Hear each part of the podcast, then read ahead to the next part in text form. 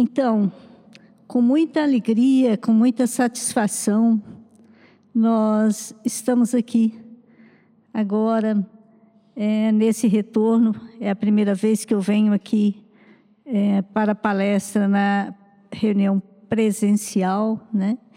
E é uma satisfação muito grande adentrar a casa e estar aqui, como o companheiro falou na, na prece, né? Nesse celeiro de paz, de harmonia, porque a partir do momento que a gente entra na casa, já recebe tudo isso, né?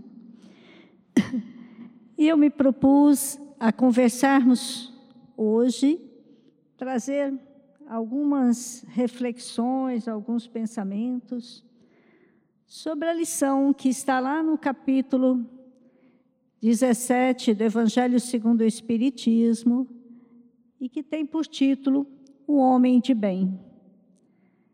Essa oportunidade que temos de estudar, de refletir antes para trazer alguma coisa aqui, alguma palavra, é maravilhosa, porque quem mais aprende, quem mais consegue reter, é quem preparou né, a, a palavra para trazer.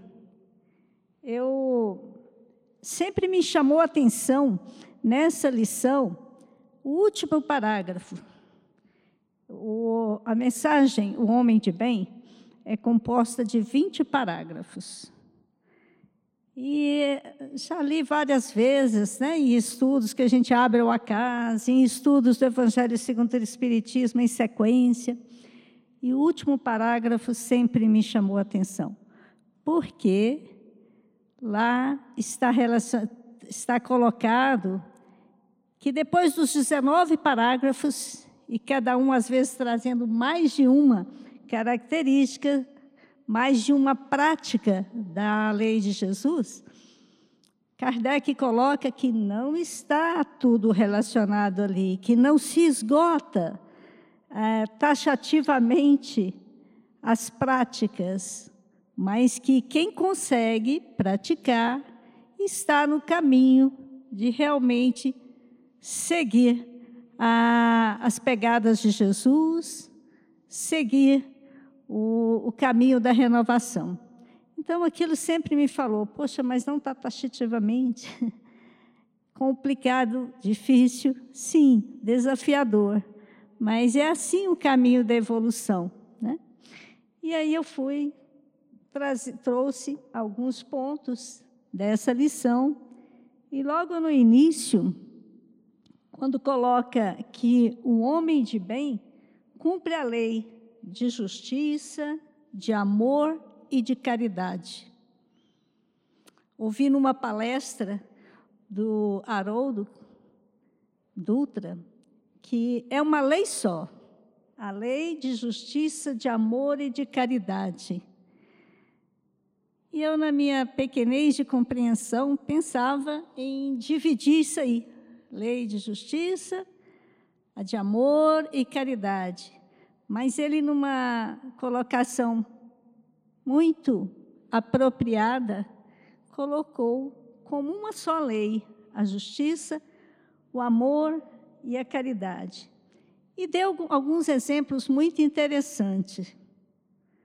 A justiça, quando a gente busca no livro dos Espíritos, lá na terceira parte das leis morais, décima primeira apresentação da relação é lei de justiça. E a pergunta, a primeira pergunta, é o que seria justiça?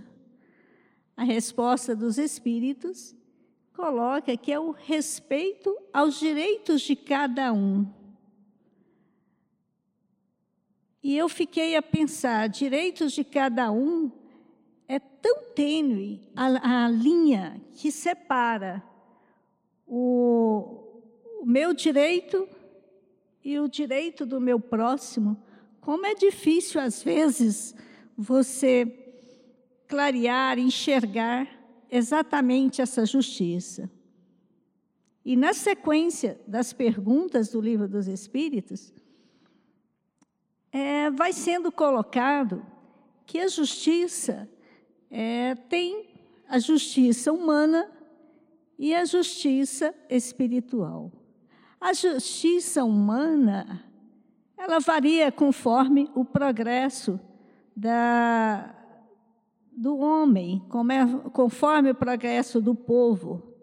O que há alguns, algumas dezenas de séculos aí,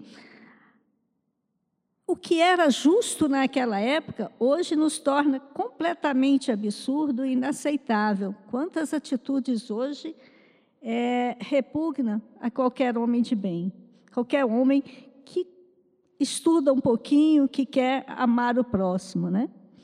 E agora a lei humana ele coloca, a, a lei espiritual eles colocam. Esta está gravada em nossa consciência, esta não muda.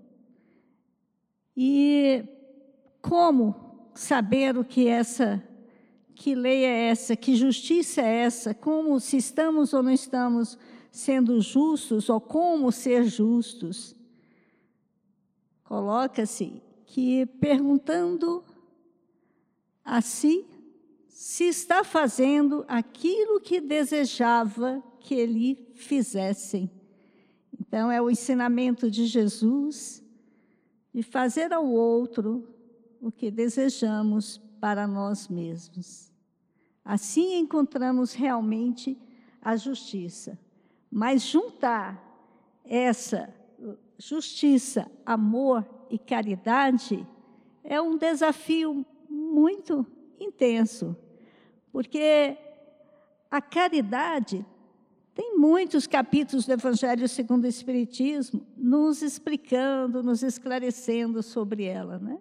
Tem até uma lição belíssima, que é a caridade material e a caridade espiritual. E então somos convidados a praticar a caridade das mais diversas nuances aí, das mais diversas maneiras.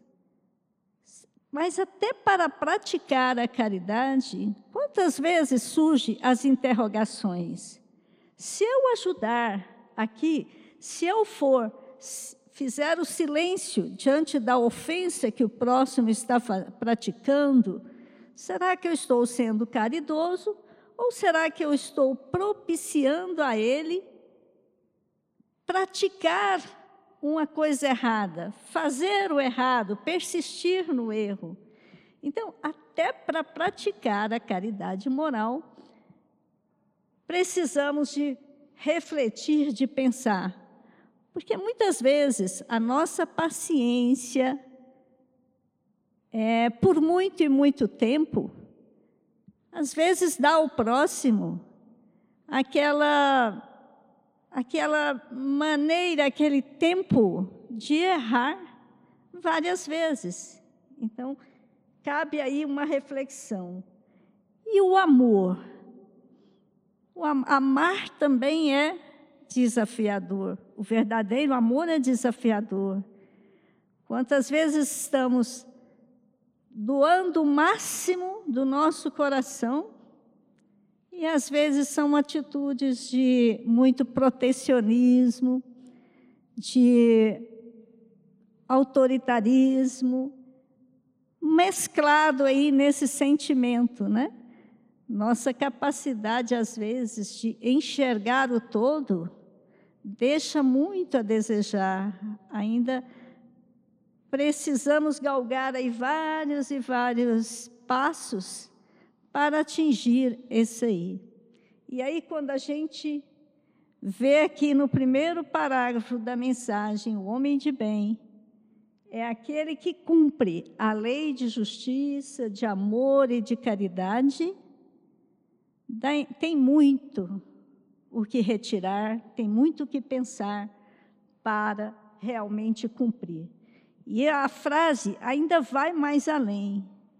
Cumpre na sua pureza. Ou seja, é cumprir rigorosamente em todas as nuances. Né? Estamos aí aprendendo, chegaremos lá. Na continuação da, do parágrafo, ele nos dá a chave para entendimento. Ele coloca interroga, interroga a própria consciência se fez todo o bem que podia, se não deixou passar uma oportunidade de ser útil, se ninguém tem algo a queixar dele.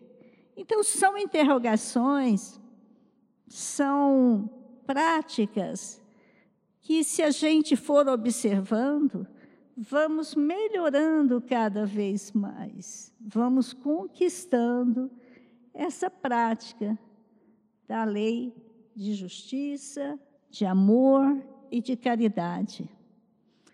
Me surpreendeu quando eu estava pesquisando que essa mensagem ela está no livro dos Espíritos, no primeiro livro da codificação, na na pergunta 918, que tem como título, salvo engano da memória, característica da perfeição.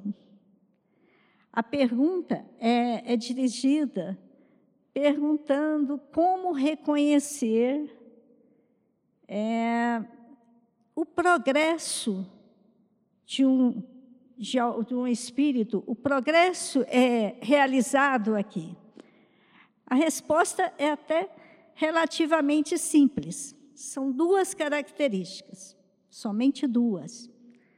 Uma é que pratica a lei de Deus no sua, nos seus atos, na sua vida aqui como reencarnado. E o segundo é que compreende antecipadamente a vida espiritual. E aí, na outra lição, seguida dessa do homem de bem, que é os bons espíritas, e que nos interessa, somos espíritas, né? Esforçamos, estamos aqui estudando, buscando é, realmente conhecer a doutrina espírita e praticar. Lá ele diz que o espiritismo logo no início, né? Leva o homem a compreender a como aplicar todas essas características do homem de bem.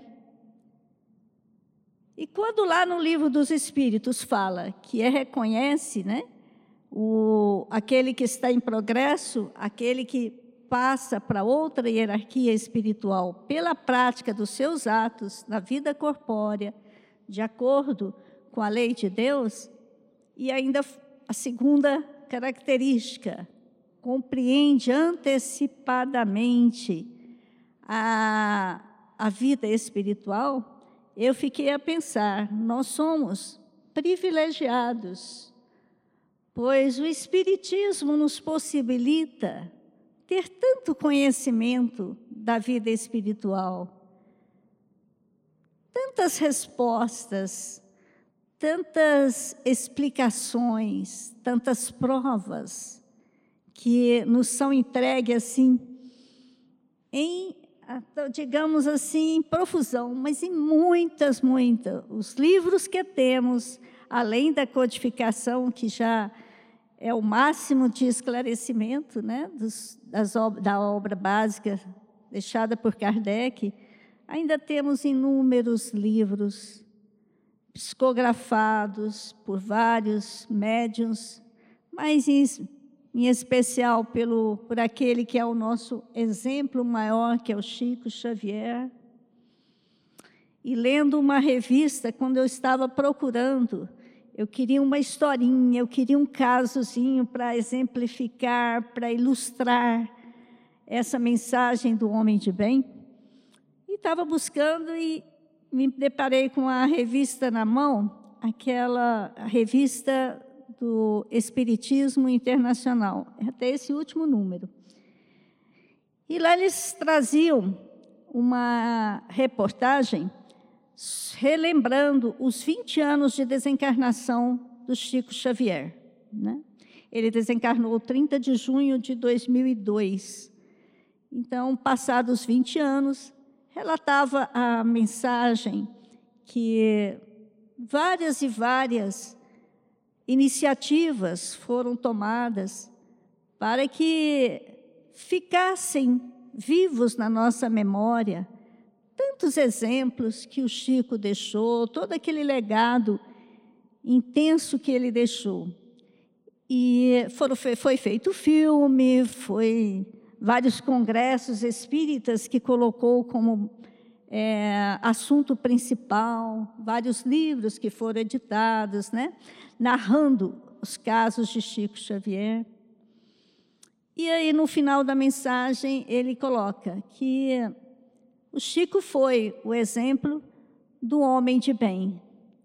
Eu falei, caramba, está aqui, olha, chegou na, nas mãos a historinha verdadeira, não é simplesmente um apólogo, uma fábula, mas o exemplo, o legado de um homem de bem, que foi o do Chico Xavier. E quando a gente pensa nessas duas, desse, desses dois, duas características que está lá na questão 918 do Livro dos Espíritos, é, vê nitidamente que tudo aquilo que foi o Chico, que o Chico deixou, né? Conhecer antecipadamente a vida espiritual estava mais do que patente, né? Tanto que fez multidões também acreditar, é, buscar, vivenciar a prática da fé na, na vida espiritual. E os atos dele, não se tem relato de ato reprovado, de crítica, não se conhece isso. Né? Então, podemos colocar que ele soube cumprir a lei de justiça, de amor e de caridade. E, embora esse parágrafo coloque assim, no todo, a característica, a característica do homem de bem, nós vamos ver alguns outros parágrafos algum, para ir solidificando, para ir destrinchando esse aqui. Porque, na verdade, está tudo aqui. Mas a gente precisa de mais palavras, precisa de mais coisa. E o, em seguida vem aí que o homem de bem, ele tem fé. Ele, nada, ele sabe que nada acontece sem a permissão de Deus. Ele acredita, ele crê que os bens espirituais estão acima dos bens temporais. Muitos erros nossos, muitas decisões precipitadas, equivocadas, advêm de colocar os bens temporais, os acontecimentos da vida corporal, acima dos bens espirituais. Quantas vezes tomamos decisões colocando somente em vista, tendo o olhar somente para aquilo que está mais materializado, as, aquilo que está mais às nossas mãos, vamos dizer assim, os bens materiais, né? Se cultivamos a fé, a crença real de que nada acontece sem a permissão de Deus, com certeza poderemos acertar mais, poderemos é, alcançar mais as características da prática das, da, da lei, né? de justiça, amor e caridade. Então, quando falamos em fé, lembramos também que fé é cultivada. A fé raciocinada, conforme a doutrina espírita, cultivamos também. Cultivamos refletindo em tudo que somos agraciados, somos abençoados, todas as dádivas, todos os socorros que a gente já recebeu, relembrando isso, buscando é, nessas reflexões ver tudo isso. Quantos lá atrás, quando a gente caminha, quando você olha assim, alguns anos antes, aquilo que aconteceu que parecia tão desastroso, parecia tão difícil, passou, foi dentro de um aprendizado importante, de uma conquista.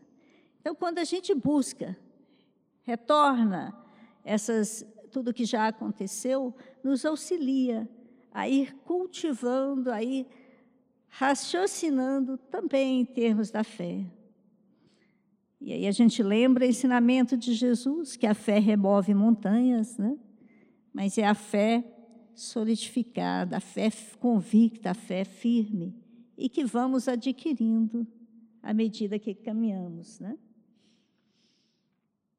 É, e aí nós temos o próximo.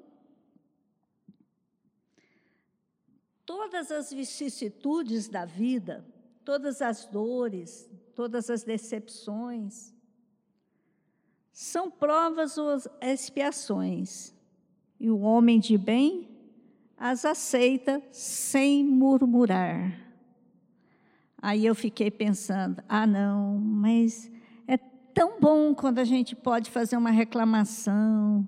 É tão bom quando a gente encontra alguém e se queixa e coloca ali na posição de vítima, dá um, um saborzinho lá para a gente. Poxa, eu estou sofrendo tanto, eu estou passando por isso, passando por aquilo. Quantas vezes a gente estende aí muito tempo, né? E aí vem, caramba, vamos raciocinar, né? Todas as vicissitudes da vida, todas as dores, todas as decepções, são provas ou expiações. Na verdade, foram todos frutos do que nós semeamos. Nada, nada vem ao acaso, nada vem de graça, cai na nossa porta sem que tivéssemos alguma coisa, alguma relação com aquela dificuldade, com aquele problema. Todos nós temos exatamente aquilo que vai nos promover, que vai nos ajudar a crescer. Relembrando disso, e com certeza o homem, o ser humano do bem, ele relembra e consegue seguir em frente, praticando os atos da lei de justiça, amor e caridade. Opa, eu estou aqui fazendo confusão. O homem de bem faz o bem pelo bem, retribui o mal com o bem toma a defesa do fraco contra o forte. Então, está sempre disponível a fazer o bem em todas as ocasiões, como colocou lá no primeiro parágrafo, quando interroga a própria consciência. Eu fiz todo o bem que eu poderia fazer, porque não fazer o mal muitas vezes basta ficarmos sem movimentar, sem nenhuma ação. Agora, fazer o bem, seja caridade material, seja caridade moral, exige uma atitude, um movimento. Precisamos que seja em pensamento, que seja na intenção, que seja na prática de material de uma ação, mas precisamos movimentar. Então, fazer o bem exige-nos a vontade, exige-nos a disposição para fazer. E, na continuidade aí, ele vai colocando, então, esse parágrafo. Encontra satisfação dos benefícios que espalha, nos serviços que presta, em fazer felizes os outros, nas lágrimas que enxuga, nas consolações que prodigaliza aos aflitos. Seu primeiro impulso era, é para pensar nos outros antes de pensar em si. Aqui vem um apontamento que me vem à memória, que é a alegria de viver, que é a satisfação em estar aqui nessa oportunidade bendita da reencarnação, nessa oportunidade de aprendizado, de convivência com aqueles a quem devemos a nossa ajuda, o nosso auxílio, aos nossos professores de paciência, de tolerância, de harmonia, né?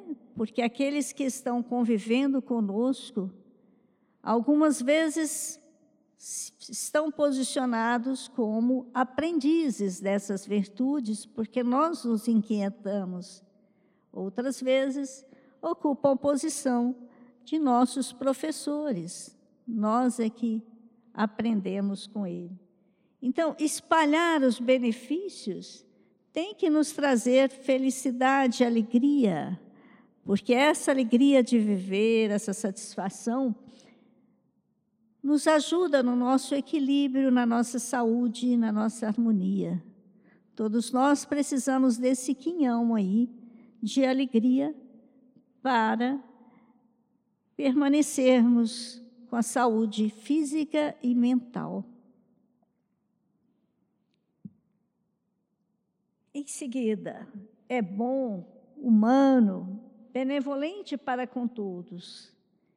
Em todos os irmãos vê irmãos seus. Também é desafiador. Quantas vezes aquele que se posiciona como inimigo, nós sempre falamos, né? Deus nosso Pai, somos irmãos perante isso aí, né? Deus misericordioso e bom, todos somos irmãos, mas tem certos momentos que até o nosso irmão consanguíneo a gente olha meio de lado, né? Sabe que é irmão, irmão entende, mas ainda assim olha meio de lado e fala assim: "Oh, o que que eu fiz para merecer isso", né? Porque muitas oportunidades é uma convivência divina, é uma convivência difícil. E também, quem dirá os outros irmãos que não são consanguíneos, que estão aí é, no, vivenciando conosco o nosso dia a dia, né? surgindo no nosso caminho.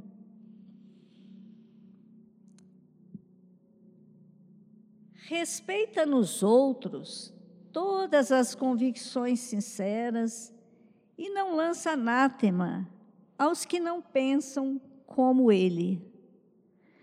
Pesquisando o significado dessa palavra, anátema, encontramos maldição, é, como se fosse o xingamento, não está me ocorrendo aqui o sinônimo, mas excomungando, tratando como se fossem aquele que repugna, aquele que você quer longe, né? E eu fiquei pensando, nós estamos em degraus de evolução diferente. Como pensar igual? Como acreditar tudo igual? Cada um está no seu momento, né? E nas coisas mais simples, como, por exemplo, é, escolhas pessoais de conduta, tem diferenças. Então, como criticar? Como não aceitar que o outro tenha que caminhar? Cai exatamente naquela lei de justiça que é respeitar o direito de cada um. É direito dele pensar diferente. Né? E qual é o guia para todos nós? O guia para o homem de bem? A caridade, né? A caridade é o seu guia. Está ciente de que aquele que prejudica a outrem com palavras malévolas, que fere com o seu orgulho e o seu desprezo, a alguém, né? falta o dever de amor ao próximo e não merece a clemência do Senhor. Até de modo egoístico, se a gente pode se referir assim, precisamos ser clemente, ter a caridade para com o próximo, porque nós também precisamos dela. Nós precisamos também que aceitem, que que nos compreendam. Então, até pensando naquela compreensão, naquela naquele entendimento para com as nossas faltas, precisamos de praticar a caridade. A caridade como guia no nosso dia a dia, no nosso em cada momento das nossas vidas, né? até pelo pensamento. Não tem ódio nem rancor, nem desejo de vingança. A exemplo de Jesus, perdoa e esquece as ofensas. Essa figura, quando eu estava pesquisando e encontrei, ela me remeteu a um pensamento de libertação. E o perdão, quando ele coloca nesse, nesse parágrafo, que é um é o principal, né? Não guardar rancor, não guardar mágoas, perdoar. É exatamente isso, é romper algemas. Enquanto a gente não compreende que perdoar não é ser conivente com o nosso ofensor, não é dar a ele algo de bom, mas sim dar a nós próprios dar-nos a oportunidade de seguir em frente, melhorando, aprendendo, sendo feliz, vivenciando a paz. Enquanto ficamos presos lá naquela atitude do passado, não conseguimos essa libertação de nós mesmos. E essa, hoje, perdão tem sido muito divulgado essa ideia, né? pelo menos na doutrina espírita, nos livros espíritas, e também na psicologia, que perdoar é se libertar e não libertar o próximo. Porque guardar ressentimento é como se a gente ficasse tomando veneno, desejando que aquele que nos ofendeu seja envenenado fica tudo conosco mesmo, né? O outro, quantas e quantas vezes segue em frente sem o menor problema e nós estamos lá vivenciando aquela situação que às vezes passou por muitos e muitos anos. Eu sempre cito, quando eu tenho oportunidade, um livro que ele foi valioso para mim nesse processo de aprender sobre o perdão. É o livro do confrade, do confrade Alberto Almeida, que tem por título O Perdão como Caminho, o Caminho do Perdão.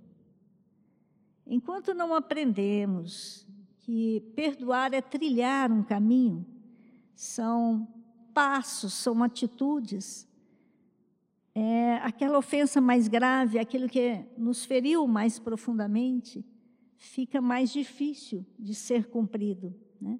de ter essa característica do homem de bem. Rossando Kinger tem até um, um livro também, Os Cinco Passos do Perdão, ou Os Passos do Perdão, não relembro agora, exatamente nessa mesma direção, né? que perdão também você vai adquirindo, você vai aprendendo e vai montando, arquitetando, exatamente, se libertando.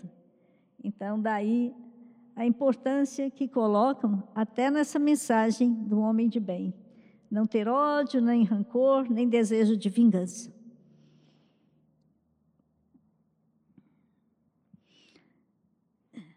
E agora vem essa figura é muito conhecida, né, gente? É a imagem de de um dos filmes. E vem exatamente retratar. São todos eles com pedras na mão, com rostos rancorosos, com rostos de raiva, né?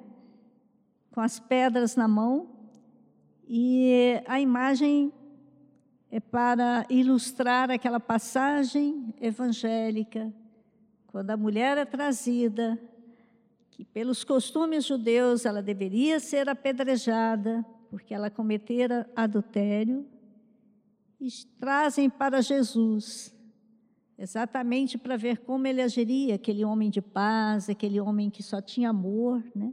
O que, que ele responderia, que resposta teria?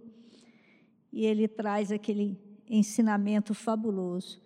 Atire a primeira pedra aquele que estiver sem pecados. E essa passagem é também relembrada nessa mensagem do homem de bem. Retratando a indulgência.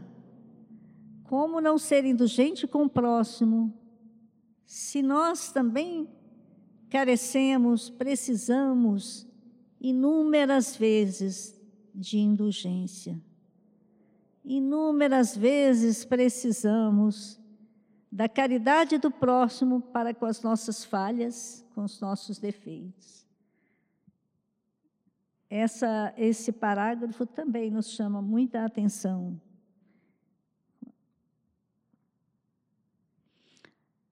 Em seguida, não se compraz em rebuscar os defeitos alheios, nem em evidenciá-los.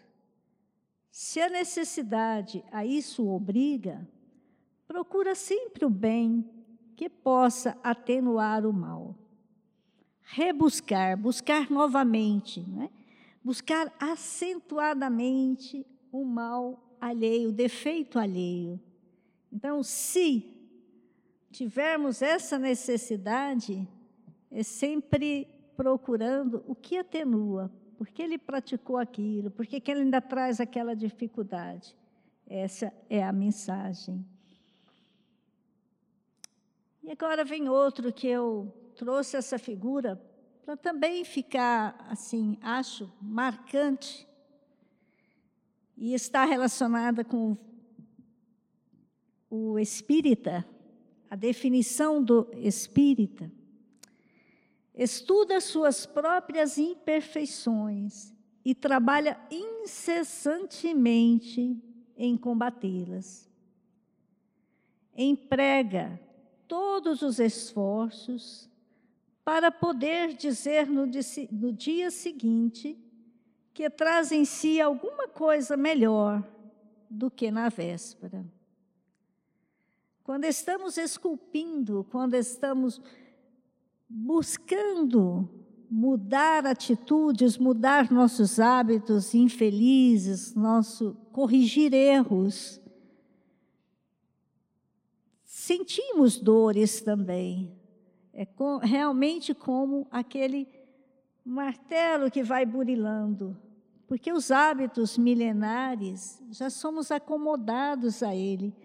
Então, mudanças nos exige esforço, exige é, a contrariedade a interesses pessoais, aquela acomodação. Então, é exatamente esculpindo em nós um homem novo, esculpindo em nós um homem de bem caprichando na forma, né? caprichando nos novos, nos novos hábitos. É assim que a gente vai alcançando. E tem também o parágrafo sobre a vaidade. O homem de bem não procura dar valor ao seu espírito, nem aos seus talentos, à custa de outrem não se envaidece da sua riqueza, nem de suas vantagens pessoais, por saber que tudo que lhe foi dado pode lhe ser tirado. Eu vou atentar mais no início aqui. Não dar valor aos seus próprios talentos, mas à custa de outrem. Pelo menos me chama a atenção aqui porque precisamos valorizar o que temos de bom, o que temos de positivo É isso que traz a satisfação, é isso que traz a alegria de viver também. Mas não à custa, em detrimento ao nosso próximo, não fazendo sombra, apagando, para que o outro não venha também apresentar os seus próprios talentos. Aqui isso que me chama a atenção. Usa, mas não abusa dos bens que lhes são concedidos, porque sabe que é um depósito de que terá de prestar contas. Mais ou menos está relacionado com o outro, porque tudo que temos nos foi empréstimo, temos por empréstimo para bem utilizar, utilizar em nosso benefício e dentro de todas as o que for possível, em benefício dos que estão seguindo conosco. Nada, nada realmente de material permaneceremos, né, com ele.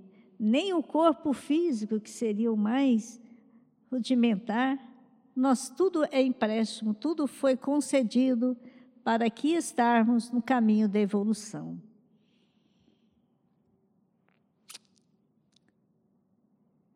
A ordem social colocou homens sob a sua dependência, trata-os com bondade e benevolência, porque são iguais, são seus iguais perante Deus e se ocupar outra, outra posição. O subordinado, da sua parte, compreende os deveres da posição que ocupa e se empenha em cumpri-los conscienciosamente. O homem de bem respeita todos os direitos que as leis da natureza dão aos seus semelhantes. Então, seja em qual posição estivermos, em qual trabalho profissional que estivermos executando, seja em que momento for das nossas vidas, com aqueles que nos, que nos servem, que nos atendem às orientações, tratemos com benevolência. E na nossa posição de servir, de realizar, de fazer, cumpramos o nosso dever conscienciosamente, ou seja, nos mínimos detalhes. Façamos o melhor que estiver para aquele momento em que formos capazes, em que suportarmos. E aqui traz essa finaliza essa lição, tendo apenas o último parágrafo que eu, que eu coloquei logo no início, né? que não está tudo relacionado, mas se cumprirmos, já teremos dado grande passo aí para sermos o ser humano do bem, para alcançarmos o verdadeiro, o título real de verdadeiro espírita, de verdadeiro cristão, que é igual. Me sinto muito, muito feliz, muito grata por estar aqui, pela paciência de vocês me ouvirem, pela oportunidade bendita do estudo, do aprendizado. E que tenhamos todos uma noite de paz, de muita luz.